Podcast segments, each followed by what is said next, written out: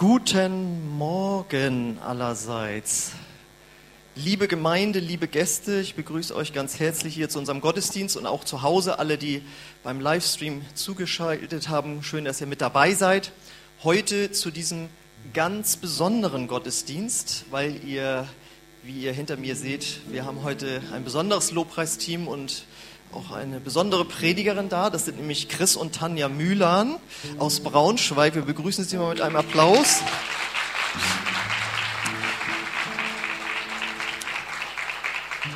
Und in dem Applaus mit beinhaltet, beinhaltet sind auch die beiden äh, Kinder, David und Tamara, die werden nämlich auch mitsingen und mitmachen.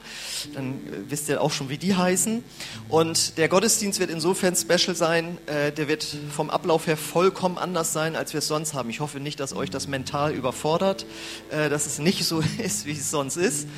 Genau, und ich freue mich besonders, weil äh, die beiden sind eben auch Freunde von mir, die kommen aus meiner alten Gemeinde, aus dem Christuszentrum Braunschweig und wir haben zusammen dort die Jugendarbeit geleitet. Das heißt, wir kennen uns schon über 20 Jahre und äh, ich freue mich, dass die Freundschaft erhalten ist und dass auch die beiden geistlich immer weitergemacht haben und auch stärker geworden sind. Ja, Chris hat CDs produziert und Tanja hat ihr erstes Buch geschrieben, wo sie uns heute mit reinnimmt. Sie sind beide auch äh, in der Leitung dort mit in der Gemeinde. Äh, und ja, ich war gestern schon beim Soundcheck schon ganz äh, positiv nochmal angetan, wie Gott sie begabt hat äh, mit dem, was sie inhaltlich bringen werden und vor allen Dingen auch Lobpreis, vom Lobpreis her. Und ich lade euch ein, aufzustehen und dann gebe ich den Gottesdienst an die beiden ab und sie werden euch dann da durchführen. Und ich möchte jetzt beten dafür, dass ihr wirklich eine Begegnung habt mit Gott, was auch das Thema ja im Grunde genommen von Tanja sein wird in der Predigt. Und wir danken dir jetzt, Vater, für diesen Gottesdienst, diesen besonderen Gottesdienst und ja, diese Gabe, die du den beiden und dieser ganzen Familie gegeben hast, Herr. Aber wir wollen nicht auf Menschen sehen, sondern auf dich, der du Menschen gebrauchst, Herr. Und ich bete jetzt, Heiliger Geist, dass du kommst, unser Herzen öffnest für diese Begegnung mit dir. Danke, dass wir jetzt mit dir hier zusammen sein dürfen. Amen. Amen.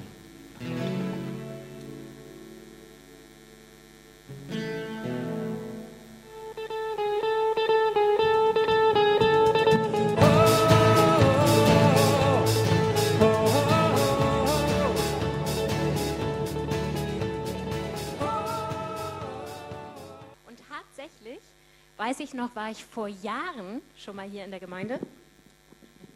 Ich wusste doch, das sah irgendwie anders aus, das Mikro eben. war ich vor Jahren schon mal hier in der Gemeinde und habe hier zum ersten Mal außerhalb von Braunschweig gepredigt. Und ich weiß noch, ich war total aufgeregt damals, ähm, weil ich zuvor wirklich immer nur in meiner eigenen Gemeinde gepredigt hatte.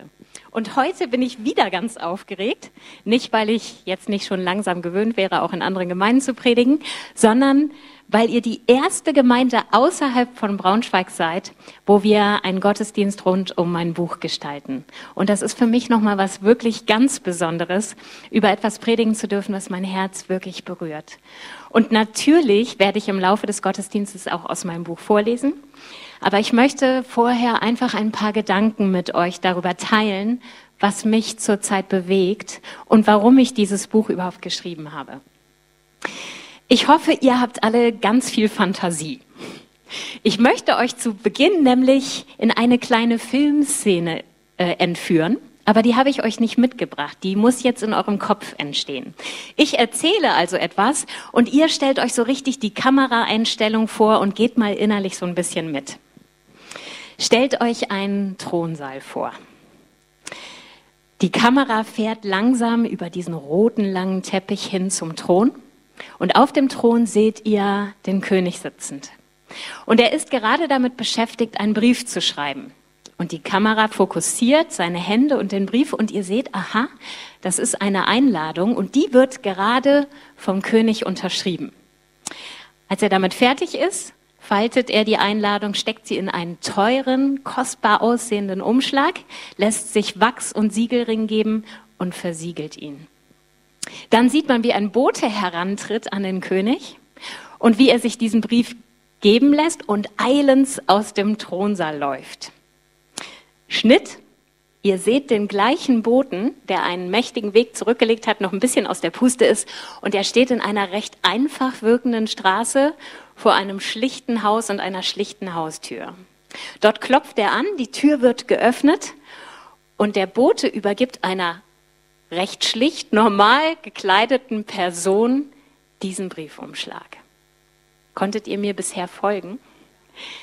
Was wäre jetzt in eurem Kopf die natürliche Reaktion eines Menschen, der schon am Briefumschlag mit dem Siegel sofort sieht, eine Einladung des Königs? Eigentlich würde man doch jetzt erwarten, dass die, Auf, äh, die Einladung sofort, wenn der Bote weg ist, aufgerissen wird und dann so ein Gesicht in Großaufnahme mit Freude und gleichzeitig Erstaunen und Ehrfurcht, oder? Also so würde es mir zumindest gehen. Stattdessen, jetzt setzt, versetzt euch nochmal in die Filmszene, folgt die Kamera der Person in ein Arbeitszimmer. Dort wird eine Schublade geöffnet. In der Schublade wird das in Großaufnahme gezeigt. Der Brief wird ungeöffnet dazugelegt und die Schublade wird zugemacht. Ohne dass uns irgendjemand den Film näher erklärt, wüssten wir sofort, hier ist etwas, wie es nicht sein sollte, oder? Offensichtlich scheint es Gründe zu geben, dass hier jemand einen kostbaren Brief kriegt, eine Einladung des Königs und sie nicht einmal mehr aufmacht und tatsächlich ja nicht die erste Einladung bekommen hat, sondern viele weitere. Ich habe mal einen Briefumschlag geöffnet. Ich war neugierig, ich wollte wissen, was da drin steht. Da steht, mein geliebtes Kind, du würdest meinem Herzen große Freude bereiten, wenn du dich von mir zu einem köstlichen geistlichen Festmahl in meinen Thronsaal einladen lässt. Gerne würde ich persönlich Zeit mit dir verbringen und mich von Herz zu Herz mit dir austauschen.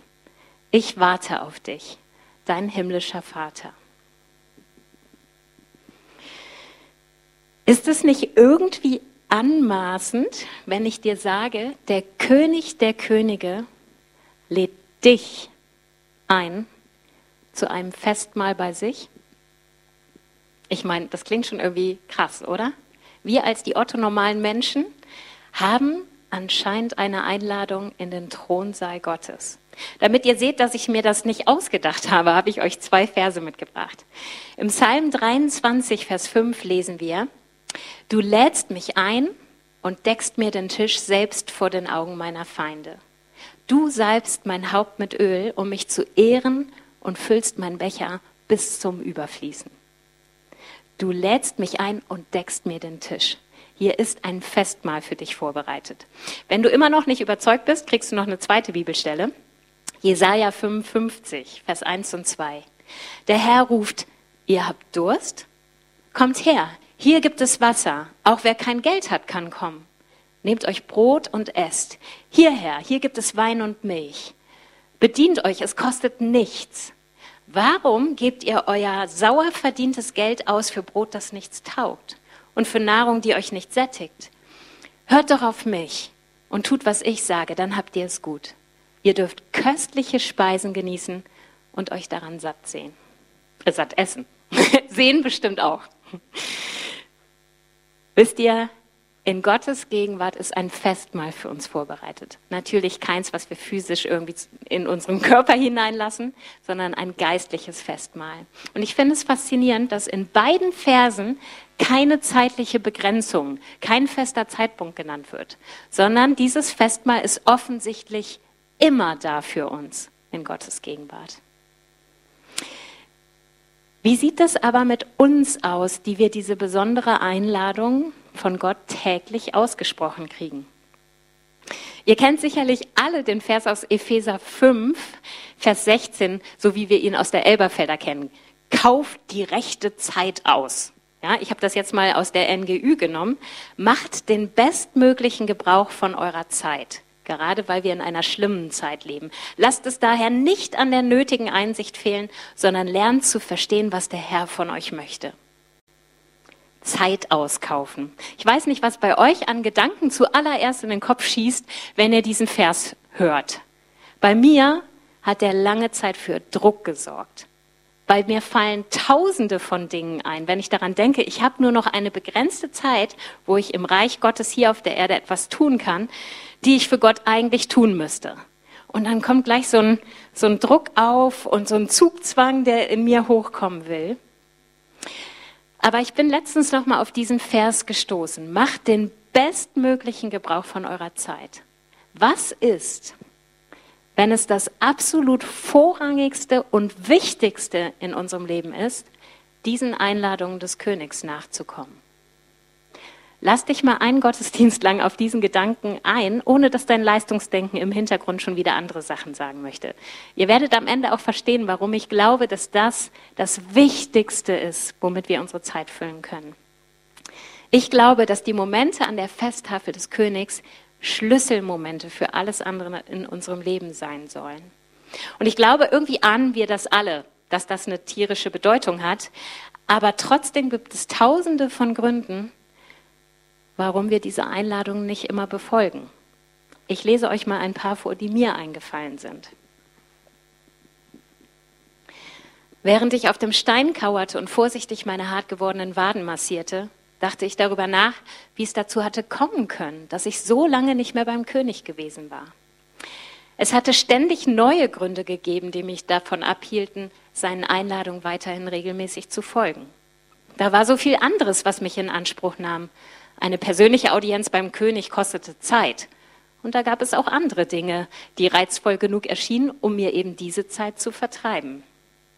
Außerdem hatten die vielen wunderbaren Köstlichkeiten im Thronsaal mich für lange Zeit satt gemacht. So dachte ich zumindest. Schon die Erinnerung daran reichte mir. Ich verlor in der Folge den Hunger, die Freude an den einzigartigen Speisen, die mir der König zubereitete. Stattdessen kostete ich andere Mahlzeiten, angepriesen von einer Umwelt, die mir dauerhafte Zufriedenheit und Sättigung versprach. Und nach und nach schlichen sich auch noch Ängste ein, die mich davon abhielten, die Nähe des Königs erneut zu suchen. Würde er nicht mittlerweile furchtbar enttäuscht von mir sein? Hatte er nicht täglich ein Festmahl für mich vorbereitet, das ich nun schon seit langem verschmähte? Hatte er nicht immer wieder Zeit für mich reserviert, die ich achtlos verstreichen ließ? Wie konnte ich diesem König jemals wieder unter die Augen treten? Ich weiß nicht, ob du dich an dem ein oder in dem einen oder anderen Grund wiedergefunden hast. Es gibt so viele unterschiedliche Gründe, die uns davon abhalten, der Einladung des Königs in seine Gegenwart nicht nachzukommen. Aber wisst ihr, wenn wir in die Bibel gucken, dann macht sie an ganz vielen verschiedenen Stellen deutlich, dass es wirklich etwas Entscheidendes ist und niemals Zeitverschwendung, wenn wir uns der Gegenwart Gottes aussetzen. Und ich habe einen absoluten Lieblingsvers, der steht in 2. Korinther 3, Vers 18. Da steht, ja, wir alle sehen mit unverhülltem Gesicht die Herrlichkeit des Herrn. Wir sehen sie wie in einem Spiegel. Und indem wir das Ebenbild des Herrn anschauen, wird unser ganzes Wesen so umgestaltet, dass wir ihm immer ähnlicher werden und immer mehr Anteil an seiner Herrlichkeit bekommen. Diese Umgestaltung ist das Werk des Herrn. Sie ist das Werk seines Geistes. Hier steht was von einem Spiegel. Ich weiß nicht, ob ihr immer gedacht habt, nur in Märchen gibt es Zauberspiegel. Ja, also bei Schneewittchen zum Beispiel war der Spiegel ja schon was Besonderes, auch wenn ich nicht so auf Märchen stehe. Aber der allererste besondere Spiegel steht in der Bibel, nämlich der Verwandlungsspiegel. Wenn ich regelmäßig Gebrauch davon nehme, dann verändert mich das. Ein normaler Spiegel zeigt mir mein eigenes Spiegelbild und ihr kennt das, das sieht nicht immer gut aus. Das zeigt uns die absolute Realität, ganz schonungslos. Wer in den Spiegel guckt, kriegt das zu sehen, was er ausmacht. Aber wenn wir Gottes Gegenwart als unseren Spiegel nehmen, dann gewinnt das ganz andere Tiefen. In seiner Gegenwart ist da nämlich ein besonderer Spiegel. Hier steht, wir schauen das Ebenbild des Herrn an. Für mich steht dieser Spiegel hier in dem Vers für einen direkten Augenkontakt zwischen Gott und mir. Und ich muss euch sagen, dieser Gedanke mit dem Augenkontakt zwischen Gott und mir beschäftigt mich jetzt schon richtig lang. Also mindestens seit November also ist für mich richtig lang gut. Ihr könntet jetzt sagen, nicht so lang, aber ich habe mich wirklich intensiv mit ganz vielen Versen in der Bibel auseinandergesetzt, die um diesen Augenkontakt gehen und was Gott uns verheißt, wenn wir in diesem Augenkontakt zu ihm stehen. Und da möchte ich euch ganz kurz mit hineinnehmen, bevor ich euch ein Kapitel vorlese. Wenn ich Gottes Blickkontakt suche, sehe ich mich selbst aus, einem, aus seinem Blickwinkel. Ich habe eben gesagt, unsere Spiegel zeigen uns schonungslos die Realität. Das Tolle ist, wenn wir Gottes Angesicht suchen in seiner Gegenwart, dann beginnen wir uns so zu sehen, wie er uns sieht. Ich habe euch mal Jesaja 43, Vers 4 mitgebracht, weil da auch das Wort Augen drin vorkommt. Da sagt Gott, weil du teuer bist in meinen Augen und wertvoll bist und ich dich lieb habe. Wenn du in Gottes Gegenwart dich selbst betrachtest, dann zeigt er dir den Wert, den er dir beimisst. Und du darfst ihn bei dir erkennen. Und du fängst an, dich als eine Braut von makelloser Schönheit wahrzunehmen, die heilig und untadelig, ohne Flecken und Runzeln oder irgendeine andere Unvollkommenheit vor ihn treten darf. Epheser 5, Vers 27. Denn wenn wir Gott ansehen, heißt das gleichzeitig, wir, wir richten den Blick auf Jesus in mir. Ich sehe plötzlich nicht mehr nur mich, sondern ich beginne das zu sehen, was Jesus für mich errungen hat. All die Schönheit, die er für uns am Kreuz errungen hat. Und das ist nicht alles. Wenn ich in Gottes Gegenwart mich selbst betrachte, dann sehe ich auch all das Potenzial, das Gott in mich hineingelegt hat. Epheser 2, Vers 10 sagt, denn was wir sind, ist Gottes Werk. Er hat uns durch Jesus Christus dazu geschaffen, das zu tun, was gut ist und was richtig ist. Gott hat alles, was wir tun sollen, bereits vorbereitet.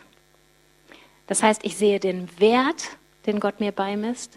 Ich sehe die Schönheit, die Jesus für mich am Kreuz errungen hat und die Gerechtigkeit, in der ich vor Gott schon stehen darf. Ich sehe das Potenzial, das Gott in mir schon längst sieht. Er sieht das Endprodukt dessen, was er an Plan in meinem Leben hat. Und Psalm 33, Vers 18 sagt mir auch noch, dass sein Blick voller Güte ist. Das heißt, selbst wenn mein Herz mich verurteilt, in dem Moment, wo ich in Gottes Gegenwart komme, darf ich zu 100 Prozent wissen, in Gottes Blick sehe ich diese Verurteilung nicht. Das sagt er uns ganz klar zu. Selbst wenn dein Herz dich verurteilt, verurteilt er uns nicht. Das heißt, sein Blick ist immer voller Liebe, voller Stolz, voller Wertschätzung. Und jetzt stellt euch vor, wir haben diesen beständigen Blickkontakt und sehen uns so, wie Gott uns sieht. Das macht was mit uns, oder? Ich habe Tamara gefragt, ob ich das erzählen darf. Tamara ist eine eher schüchterne Schülerin, war ich damals auch. Ich war schriftlich immer super. Mündlich war ich eher zurückhaltend. Das hat sich erst im Laufe der Zeit geändert, würde Axel jetzt sagen. Ähm, wird sich bestimmt auch bei meiner Tochter noch ändern. Es gibt aber ein Fach, nämlich Französisch. Und darin ist sie richtig gut. Jedes Mal, wenn ein neuer Lehrerwechsel anstand, hatte sie Angst, ob der Nächste erkennt, dass sie Französisch gut kann.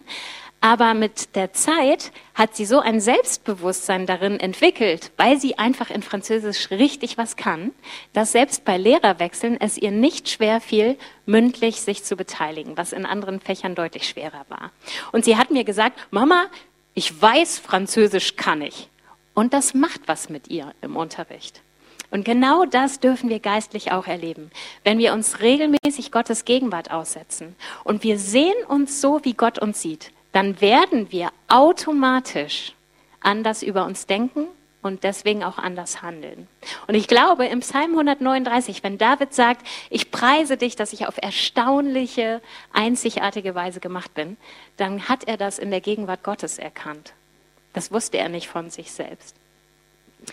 Schließ mal einmal ganz kurz die Augen und überleg mal kurz für dich, was es mit dir und deinem Alltag machen würde, wenn du aus Gottes Sicht über dich denken würdest.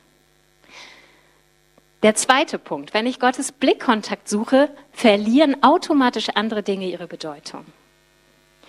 Ein direkter Augenkontakt, wenn ich jetzt meinem Mann in die Augen gucke, dann verschwimmt alles andere um mich herum. Ja, nicht weil er so wunder, also doch auch, weil er so wunderschöne Augen hat, natürlich aber auch, weil ich mich fokussiere und zwar ganz bewusst. Das heißt, alles andere nehme ich vielleicht noch am Rand wahr, aber es hat keine, keine echte Relevanz mehr für mich. Das heißt, je intensiver unser Augenkontakt mit Gott ist, desto weniger haben andere Dinge Bedeutungen.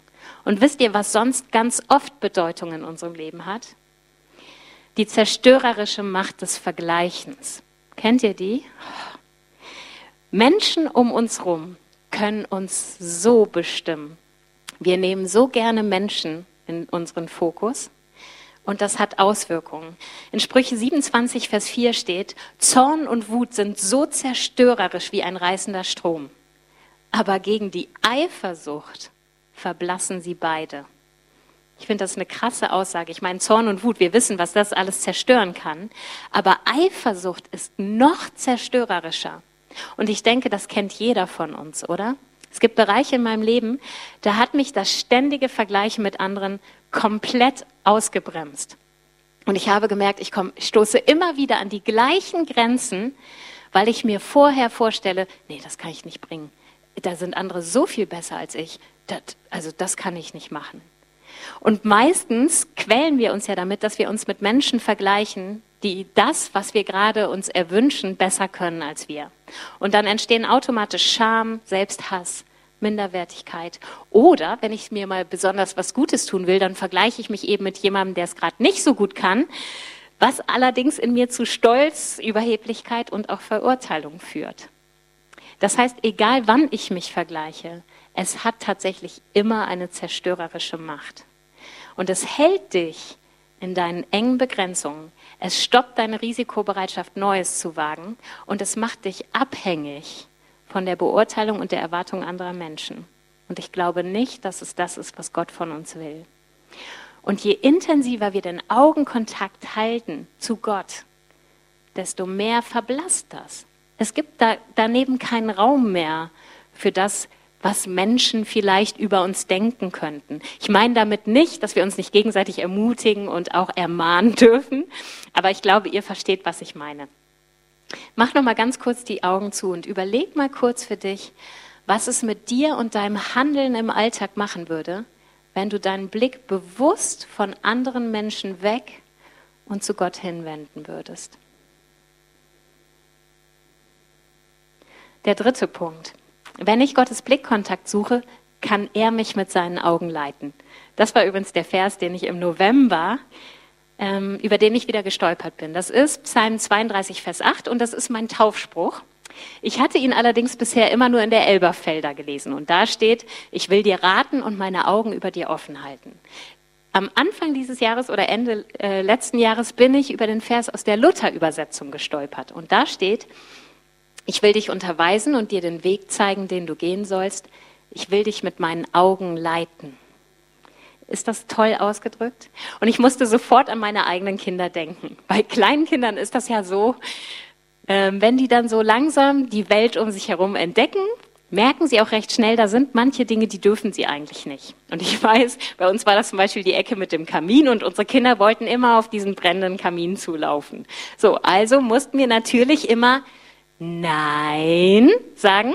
Und das Faszinierende war, irgendwann wussten sie ja, das scheint verbotene Zone zu sein. Und dann haben sie sich immer auf den Kamin zu bewegt, uns bewusst angeguckt. Wir haben gesagt, Nein. Und dann sind sie weitergekrabbelt. Das haben sie ein paar Mal gemacht, bis unser Nein immer energischer wurde. Und hinterher hat Folgendes gereicht. Kind krabbelt auf Kamin zu, Kind guckt sich um, Mama guckt, Kind krabbelt nicht mehr weiter. Und genauso erlebe ich das auch in meiner Klasse. Ich bin Grundschullehrerin, habe eine Klasse von 25 Kindern und die erste Klasse ist wirklich sechs Wochen lang richtig anstrengend, weil da diese Beziehung noch nicht gebaut ist. Und bis man den Augenkontakt zu Kindern herstellen und sie mit den Augen leiten kann, bedarf es erstmal eines engen Kontakts. Aber das Tolle ist, wenn der hergestellt ist und das geht mit Kindern so schnell, dann reicht es, wenn die ganze Klasse laut ist. Ihr dürft gerne mal vorbeikommen und das überprüfen, wenn ich vorne stehe und einzelne Kinder angucke. Und sie wissen an meinem Blick, dass sie aufhören sollen. Und im Nu ist die Klasse still. Und ich glaube, das ist genau das, was Gott sich für uns wünscht. Und zwar natürlich nicht nur in Situationen, wo wir Dinge falsch machen, sondern ich stelle mir das so vor, dass wenn wir beständig diesen Augenkontakt zu Gott suchen, dass er uns, ohne dass er großartig was sagen muss, zeigt, was er von uns möchte. Und genau das wünsche ich mir so selbst, äh, so sehr. Und ich habe es selbst erleben dürfen, wie intensiv so etwas werden kann. Und zwar habe ich mir vor, ich glaube, zwei Jahren, da hatte ich im Herz irgendwie so dieses Empfinden, ich soll mit Gott eine Challenge machen. Ein ganzes Jahr lang, 365 Tage sollte ich ihn morgens bewusst fragen, was hast du heute mit mir vor? Und das habe ich wirklich ein ganzes Jahr lang durchgezogen. Und das war mit Abstand das intensivste Erlebnisjahr, was ich jemals mit Gott hatte. Ich habe übrigens dieses Jahr wieder angefangen. Ich kann das nur empfehlen. Ich habe in diesem Jahr so intensiv Gottes Stimme hören gelernt. Also ich habe immer schon recht gute Gottes Stimme hören können, aber das hat es wirklich nochmal intensiviert und ich habe Wunder erlebt. Leute, das glaubt ihr nicht. Ich gebe euch ein Beispiel, ich habe Millionen von Beispielen. Ähm, ich bin morgens aufgewacht, habe Gott meine Frage gestellt und er hat mir im Kopf eine Frau gezeigt, die so ein bisschen aussah wie so ein Punker, ja, also so schwarz, dann so ein paar gefärbte Haare dazwischen, Piercings überall. Und äh, Gott hat mir gesagt, ich soll ihr 300 Euro schenken. Ich so, also erstens 300 Euro. Zweitens, wer soll dieser Punker sein? So, dann, wie komme ich denn jetzt an diese Frau ran?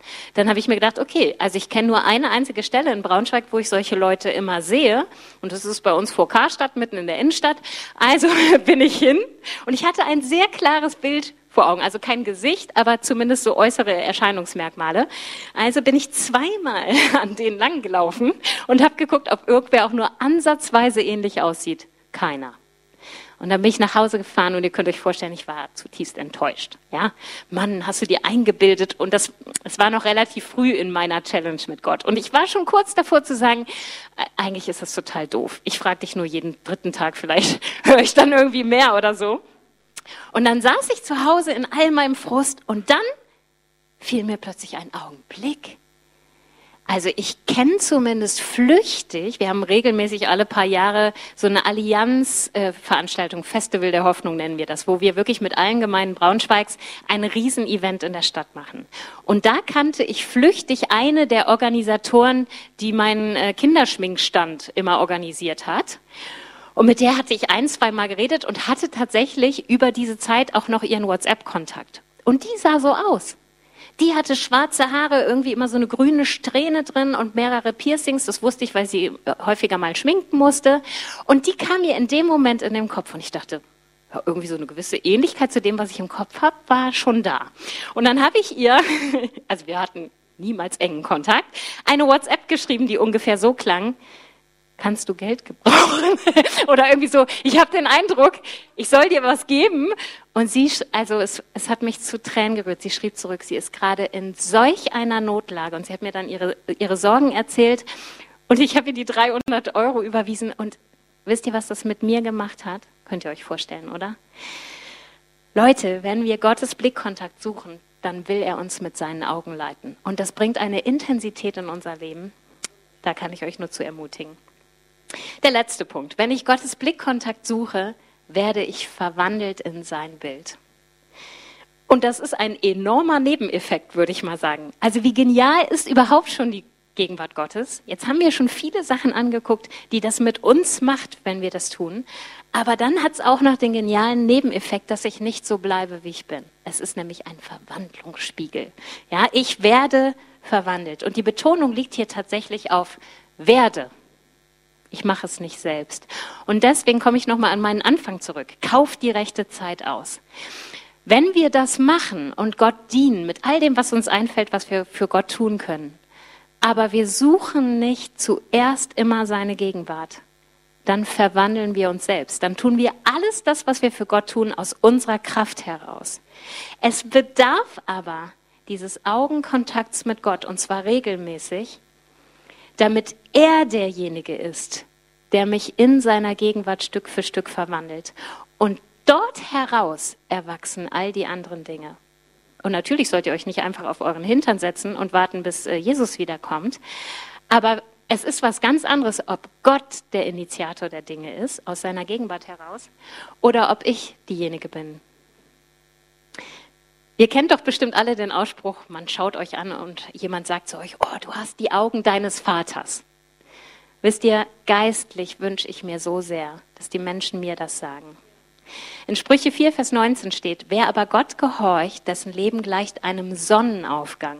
Es wird heller und heller, bis es lichter Tag geworden ist.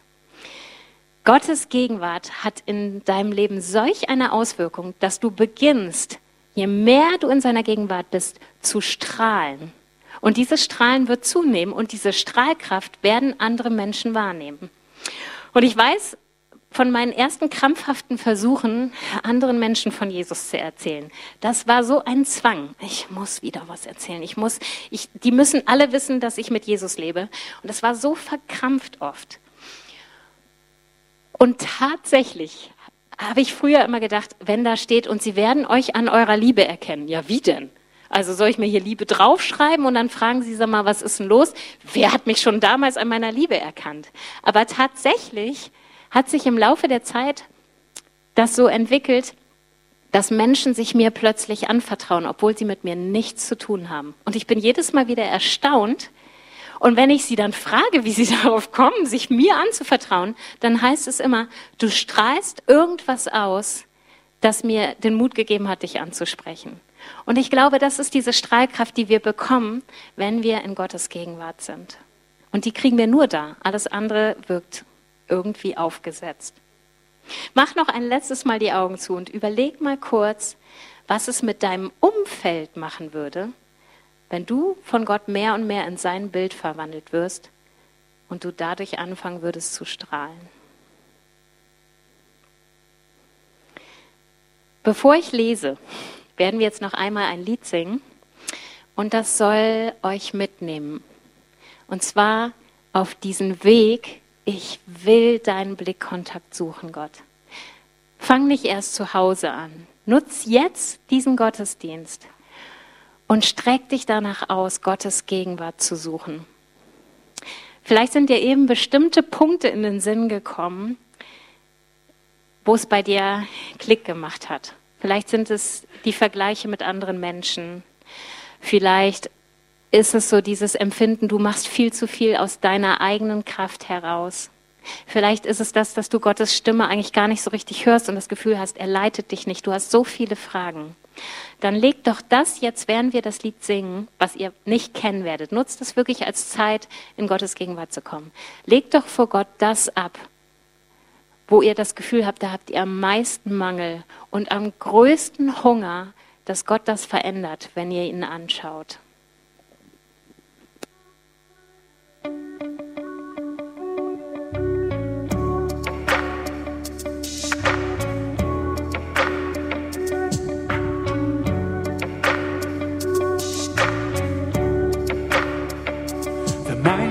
Sagt, betrete ich wohl bekannte Wege des Vaters Haus.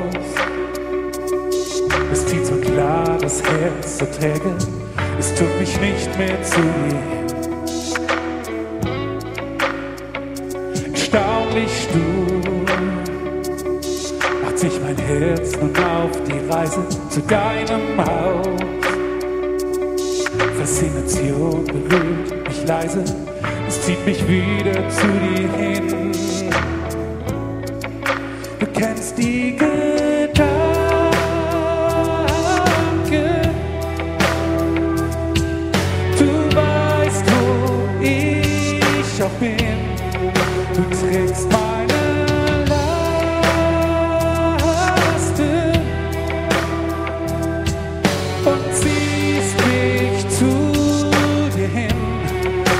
Herr,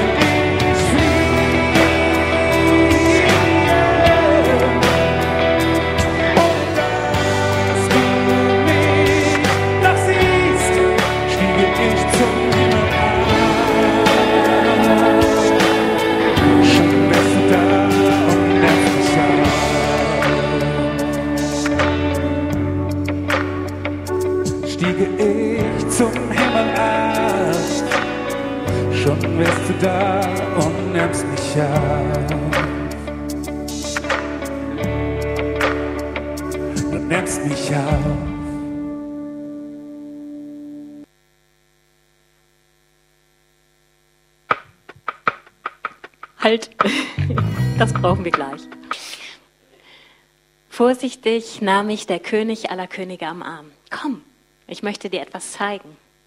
Ich folgte seinen gemächlichen Schritten und gemeinsam näherten wir uns in einer Ecke, äh, näherten wir uns einer Ecke in seinem Thronsaal, die ungewöhnlich hell zu sein schien. Überall tanzten kleine Lichtpunkte auf dem Fußboden und an den Wänden. Und da sah ich es. Im Zentrum der Nische stand ein großer, prächtiger Spiegel. Das Licht, das von allen Seiten auf ihn fiel, brach sich in seinem gigantischen Glas und tanzte in schillernden Farbspielen durch den Raum. Schon von weitem konnte ich den reich verzierten goldenen Rahmen erkennen und staunte über sein filigranes und wunderschönes Aussehen. Doch obwohl die Schönheit des Spiegels mich magisch anzog, verspürte ich doch gleichzeitig ein immer stärker werdendes mulmiges Gefühl in mir aufsteigen, ein Unwohlsein, das mich mit dem Wunsch erfüllte, umzudrehen und den Spiegel zu meiden. Meine zögerlichen Schritte bemerkend, blieb mein himmlischer Vater neben mir stehen und schaute mich liebevoll an. Verspürst du Angst, mein Kind? Jetzt, wo er es aussprach, fiel es mir wie Schuppen von den Augen. Ja, ich hatte Angst. Nicht Angst vor dem Spiegel, aber eine tiefsitzende Furcht vor dem, was ich in diesem Spiegel sehen würde. Umgeben von all dieser Pracht hier im Thronsaal wurde ich mir erstmals wieder meiner Fehlerhaftigkeit und Unzulänglichkeit bewusst. Und je mehr ich mich der Schönheit und Reinheit dieses lichtdurchfluteten Ortes näherte, desto stärker hatte ich meine Mängel, Begrenzungen und Einschränkungen vor Augen. Ein Gefühl machte sich in mir breit, das ich nur allzu gut kannte und das mir schon mehr als einmal die Luft zum Atmen genommen hatte. Scham, unsägliche Scham. Ja, inmitten dieser Herrlichkeit schämte ich mich plötzlich für mich. Ich schämte mich für meine unwürdige, durchschnittliche, ja vielleicht sogar nachlässige Erscheinung. Ich schämte mich für meine gewöhnliche Ausstrahlung. Und ich dachte plötzlich an all die guten Vorsätze, die ich in meinem Leben schon getroffen hatte, um dem König zu gefallen. So oft war ich kläglich gescheitert. Nicht nur einmal, nein, immer und immer wieder. Und jedes Scheitern, jedes Versagen klebte nun an mir und würde mich schonungslos entlarven inmitten seiner Herrlichkeit. Nein, unter keinen Umständen wollte ich mich vor diesen Spiegel stellen. Nichts davon sprach ich laut aus. Aber dennoch sah ich im Blick meines Schöpfers nichts anderes als vollkommenes Verstehen, Güte und Liebe. Vertrau mir, flüsterte er mir ins Ohr und zog mich sanft, aber bestimmt weiter. Jeder Schritt, der mich dem Spiegel näher brachte, erschien mir mühevoller. Der Weg wirkte endlos. Das Blut rauschte in meinen Ohren und ich spürte meinen Herzschlag im ganzen Körper. Noch drei Schritte, noch zwei. Hastig presste ich meine Augen zusammen, um mich im letzten Moment vor meinem eigenen Spiegelbild zu schützen. So stand ich eine ganze Weile regungslos, flach atmend und umgeben von absoluter Stille. Nichts um mich herum schien sich zu rühren. Die Zeit schien stillzustehen. Nach und nach merkte ich, wie mein Körper sich entspannte. Ganz deutlich war ich mir der direkten Nähe meines liebenden Vaters bewusst. Sie enthielt nichts Drängendes, nichts Forderndes, keine Eile, kein Befehl. Stattdessen spürte ich seine liebevollen Augen auf mir ruhen. Selbst durch die geschlossenen Lider hindurch sah ich innerlich sein Lächeln, die Wärme in seinem Blick, mit dem er mich still bedachte. Und dann gab ich mir einen Ruck. Langsam öffnete ich meine Augen. Zuerst war ich geblendet von all dem Licht, das in den Spiegel fiel und von ihm in alle Richtungen strahlte. Neben dem großen Rahmen entdeckte ich meinen Vater und sein Blick entsprach dem, was ich schon zuvor gespürt hatte. Voll tiefer Annahme und Wertschätzung schien er mich intensiv zu betrachten. Nicht im Spiegel, sondern von Angesicht zu Angesicht. Was genau sah er wohl in mir? Entschlossen, neugierig und doch zugleich auch mit klopfendem Herzen wandte ich mich endlich meinem Spiegelbild zu und erstarrte. Sollte diese Frau, die ich da vor mir sah, tatsächlich mit meiner Person zu tun haben? Wunderschöne Augen blickten mich an. Ich sah eine Gestalt, die durch und durch von Anmut, Schönheit und Würde gekennzeichnet war. Die Ausstrahlung war von einer solchen Vollkommenheit und Reinheit, dass ich den Blick nicht mehr abwenden konnte. Da spürte ich die Hand des Königs auf meiner Schulter. Leise sagte er, mein Kind, genau so sehe ich dich immer. Dieser Spiegel dient alleine dazu, dir zu zeigen, wie ich dich wahrnehme, als die Person, als, ich, als die ich dich erschaffen und gedacht habe. Alle Flecken, alle Makel, alle Unzulänglichkeiten und Begrenzungen hat mein Sohn in dem Moment getragen, als er von den Menschen verachtet am Kreuz hing, als er geschlagen und verspottet sein Leben gab, als man vor ihm und seiner Gestalt das Gesicht verbarg. In diesem Augenblick erkaufte er mit seinem Leben deine Schönheit, mein Kind. Du darfst vor mir stehen in seiner Reinheit, angekleidet mit seiner Gerechtigkeit. Und ich darf jede Sekunde neu staunen über dich, meine geliebte Tochter. Du bist tatsächlich wunderschön anzusehen. Ich kann nicht in Worte fassen, was in mir vorging, während mein Vater mir dies zusprach. Zum ersten Mal begriff ich in einer neuen Tiefe, was Jesus für mich vollbracht hatte.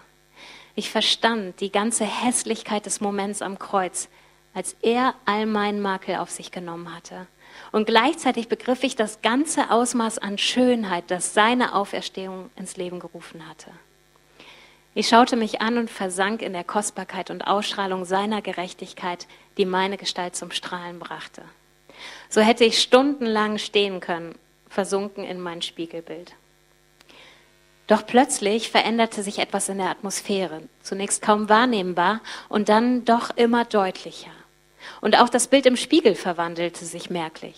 Zuerst konnte ich nicht erfassen, was dort vor meinem Auge geschah, aber dann nahm das Bild vor mir mehr und mehr Gestalt an. Empört rief ich aus, Moment mal, was passiert denn jetzt? Warum erscheinen dort im Spiegel plötzlich Menschen aus meinem Leben? Freunde, Kollegen, entfernte Bekannte, ja sogar berühmte Persönlichkeiten. Warum stellen sie sich vor mich? Ich kann mich selbst gar nicht mehr sehen. Wo bin ich? Warum verdrängen mich alle diese Leute im Spiegel?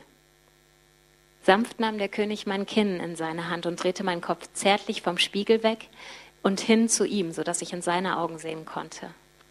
Mit trauriger Stimme entgegnete er, mein Kind, all diesen Menschen sprichst du das Recht zu, dich und deine von mir geschaffene Schönheit zu verdrängen. Was?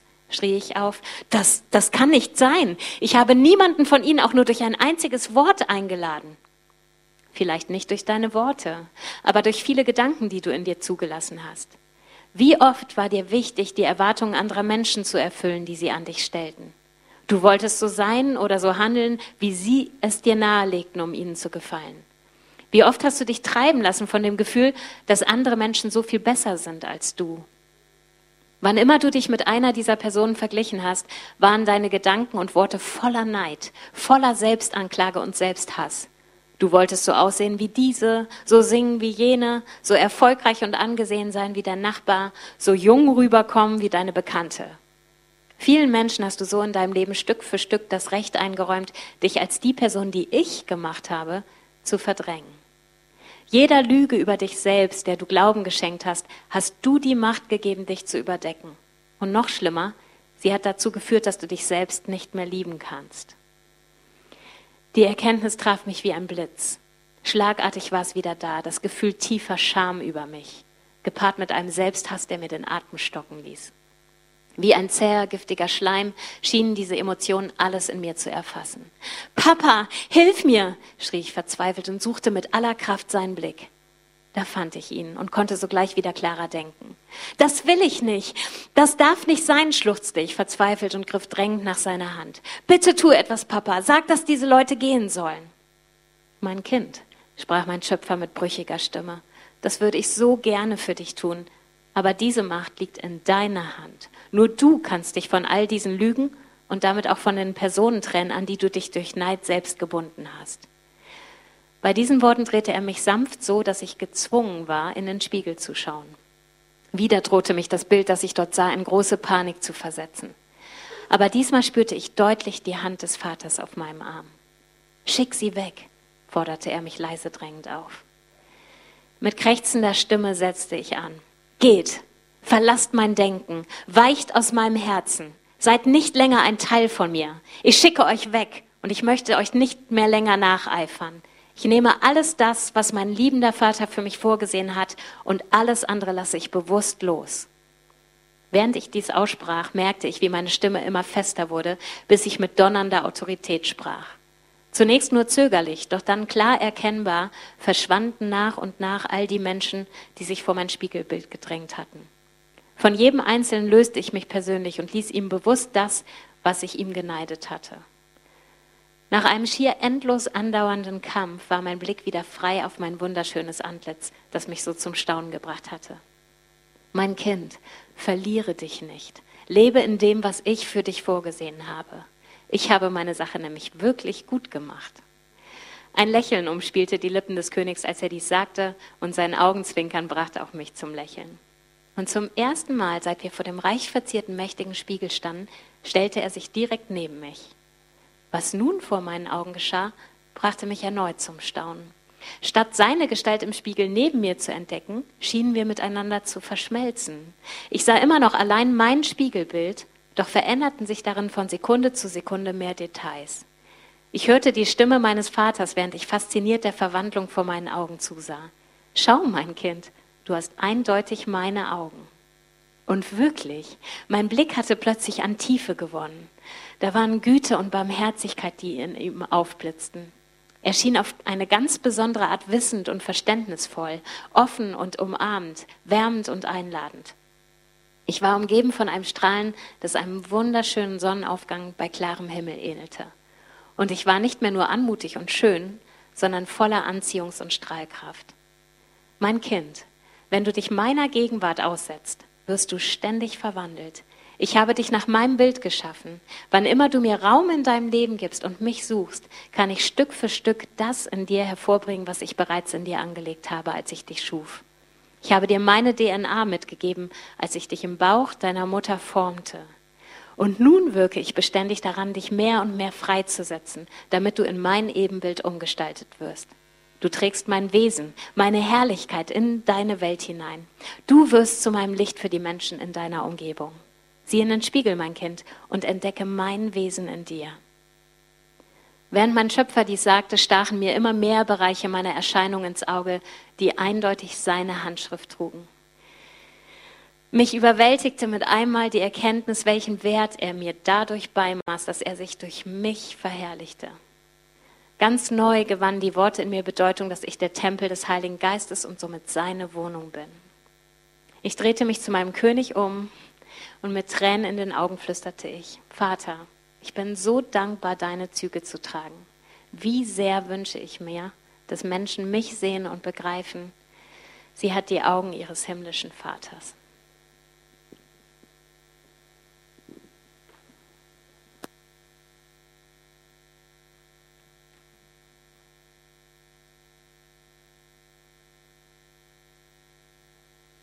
Tanja hat mir erlaubt, äh, zu jedem ihrer Kapitel ein Lied schreiben zu dürfen und auch dann letztlich dann texten und zu komponieren. Und ja, wir wollen euch jetzt mit hineinnehmen in dieses Kapitel nochmal musikalisch und wollen danach ja in die Anbetung hineingehen und Gott begegnen.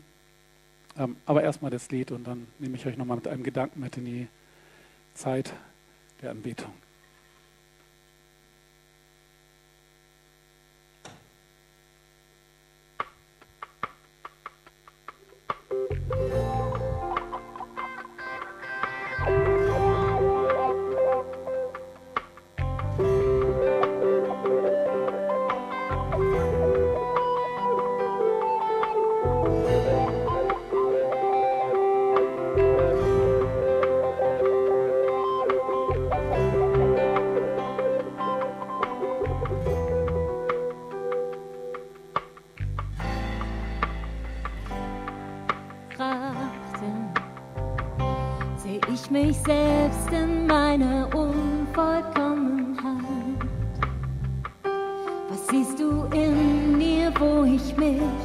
verachten. Wie passe ich zu dir und deiner Herrlichkeit? Alle Flecken, alle Unzulänglichkeiten. Meine Begrenzung nahmst du vorwurfslos auf dich. In der Verachtung dort im Angesicht des Kreuzes. Mit diesem Augenblick gabst du mir die Schönheit zurück. Schön.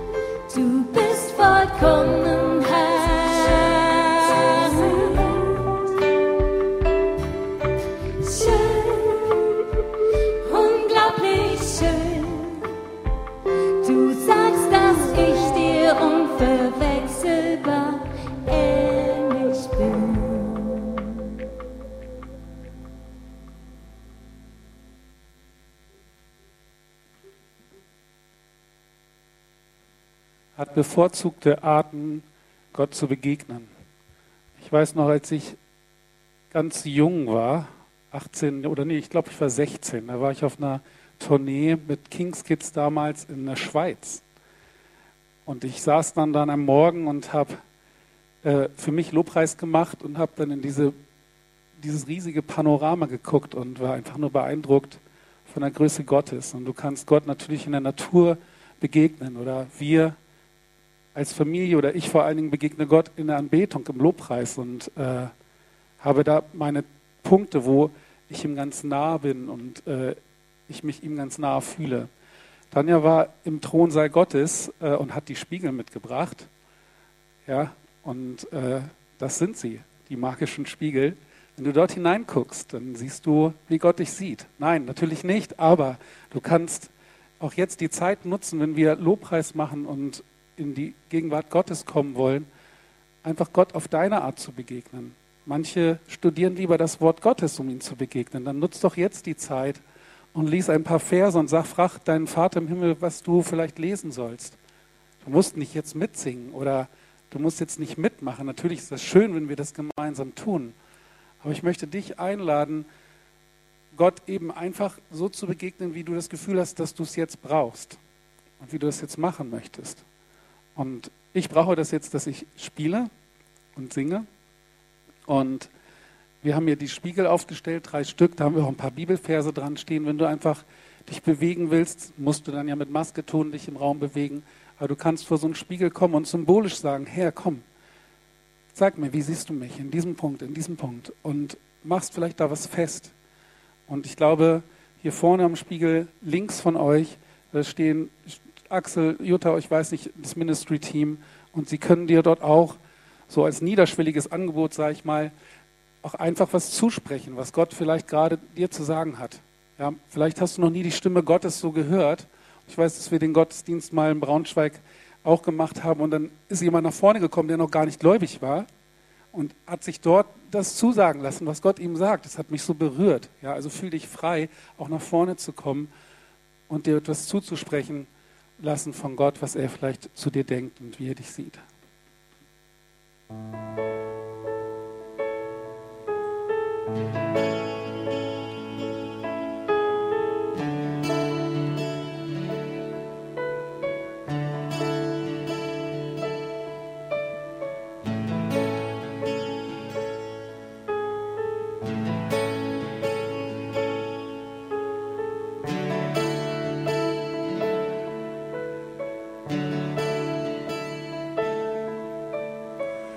Wenn ich hier vor dir stehe, deine starke Gnade sehe, dann ergreift mich deine Liebe.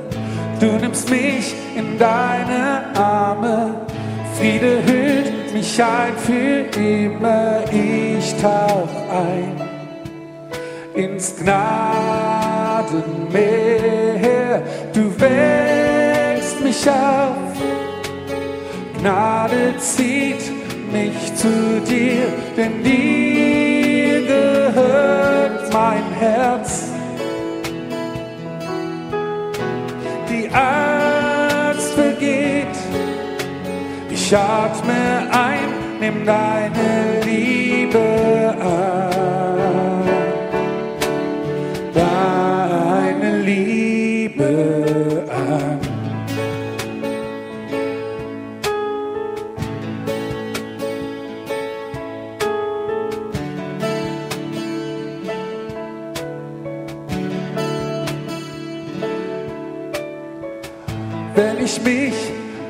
Verirre, richte ich meine Augen zu dir, Herr des Heils. So wunderschön, hier bei dir bin ich sicher. Deine Herrlichkeit ergreift mich, du nur bist mein Zufluchtsort.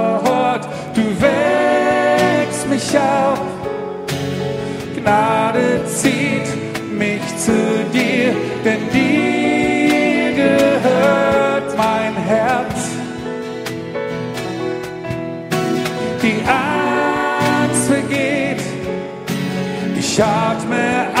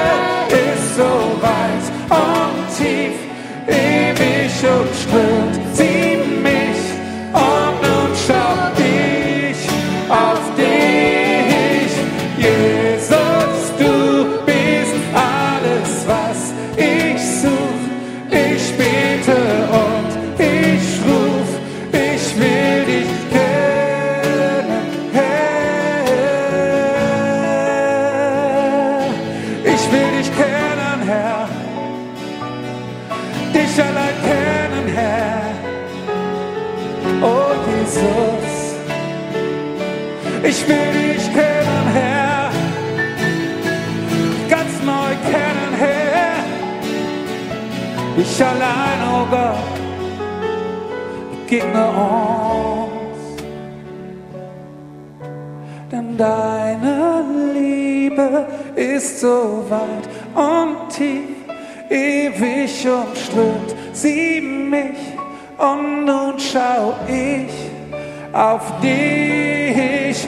Jesus, du bist alles, was ich such. Ich bete und ich ruf, ich will dich kennen.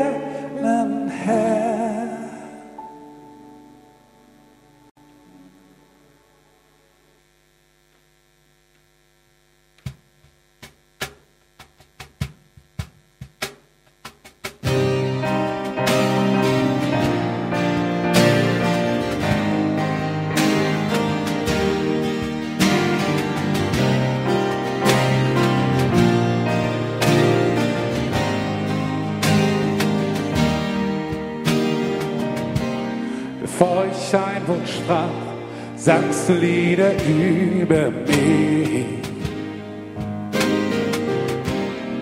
Du warst schon immer gut zu mir. Du hast mich geformt, mir Leben eingehakt.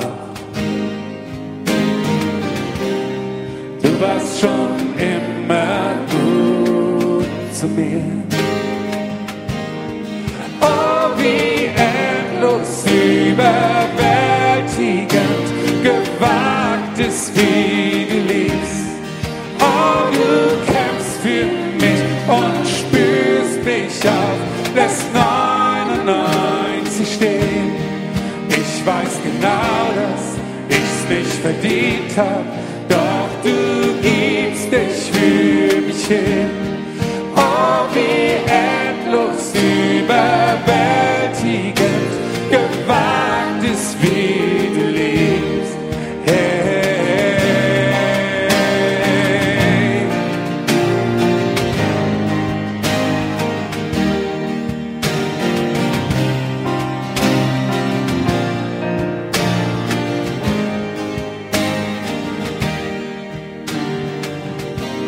Ich war noch dein Feind, doch du hast gekämpft um mich. Du warst schon immer gut zu mir. Ich war mir nichts wert, doch du hast bezahlt für mich. Du warst schon immer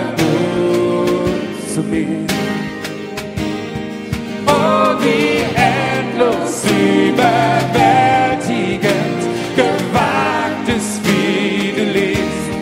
Oh, du kämpfst für mich und spürst mich auf, lässt 99 stehen. Ich weiß genau, dass ich's nicht verdient hab,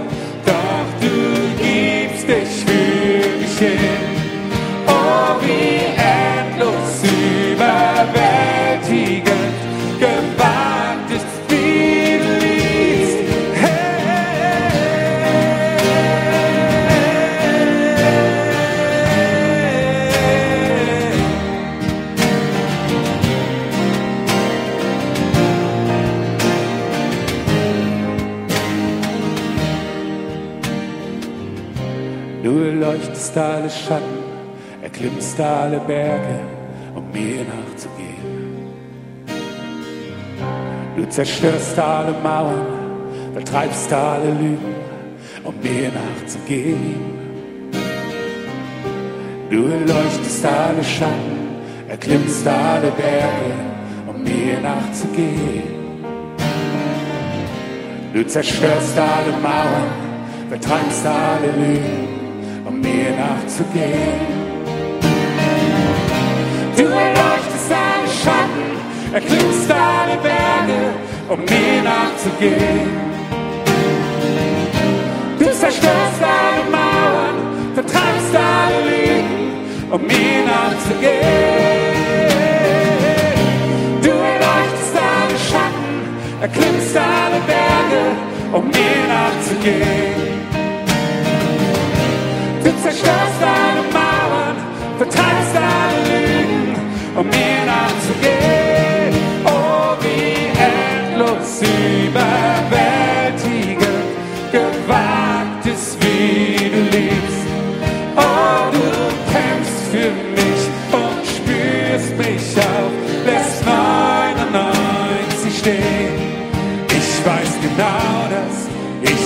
Ich's nicht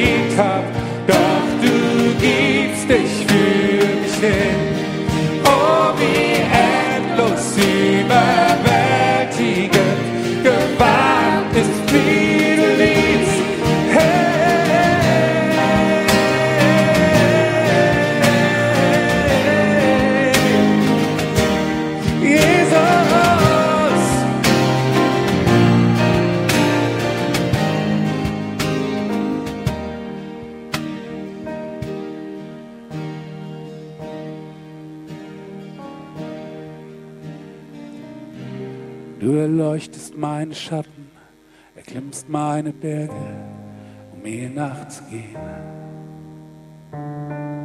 Du zerstörst alle Mauern, die mich von dir trennen, um mir nachzugehen.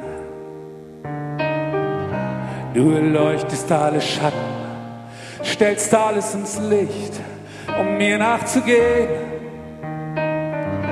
Du zerstörst alle Mauern, betreibst alle Lügen, mir nachzugehen. Du erleuchtest alle Schatten, erklimmst alle Berge, um mir nachzugehen. Du zerstörst alle Mauern, betreibst alle Lügen, um mir nachzugehen. Leuchtest Berge, um mir nachzugehen. Du zerstörst Um mir nachzugehen.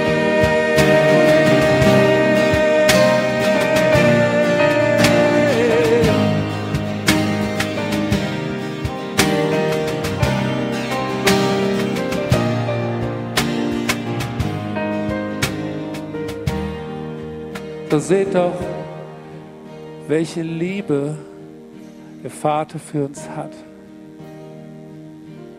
Er leuchtet alles dunkel um uns herum. Er klettert mit uns auf die Berge. Nein, noch weit hinaus. Berge schmelzen wie Wachs in dem Licht seiner Nähe. Er zerstört alles. Er macht den Weg breit, er öffnet die Tore weit, damit wir zu ihm kommen können, damit wir ihm begegnen können. Alles hat er getan für dich. Alles hat er getan für mich. Oh, seht, welche Liebe doch der Vater für uns hat. Dafür, Jesus, verdienst du unsere Anbetung. Dafür, Jesus, verdienst du unser Lob. Dafür, Jesus, beten wir dich an.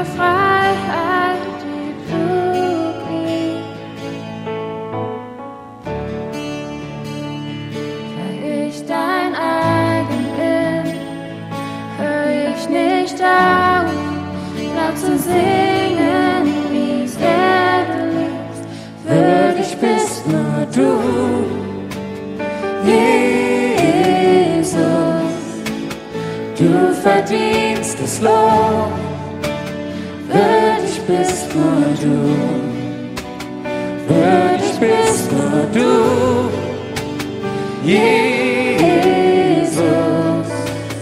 du verdienst das Lob, würdig bist nur du.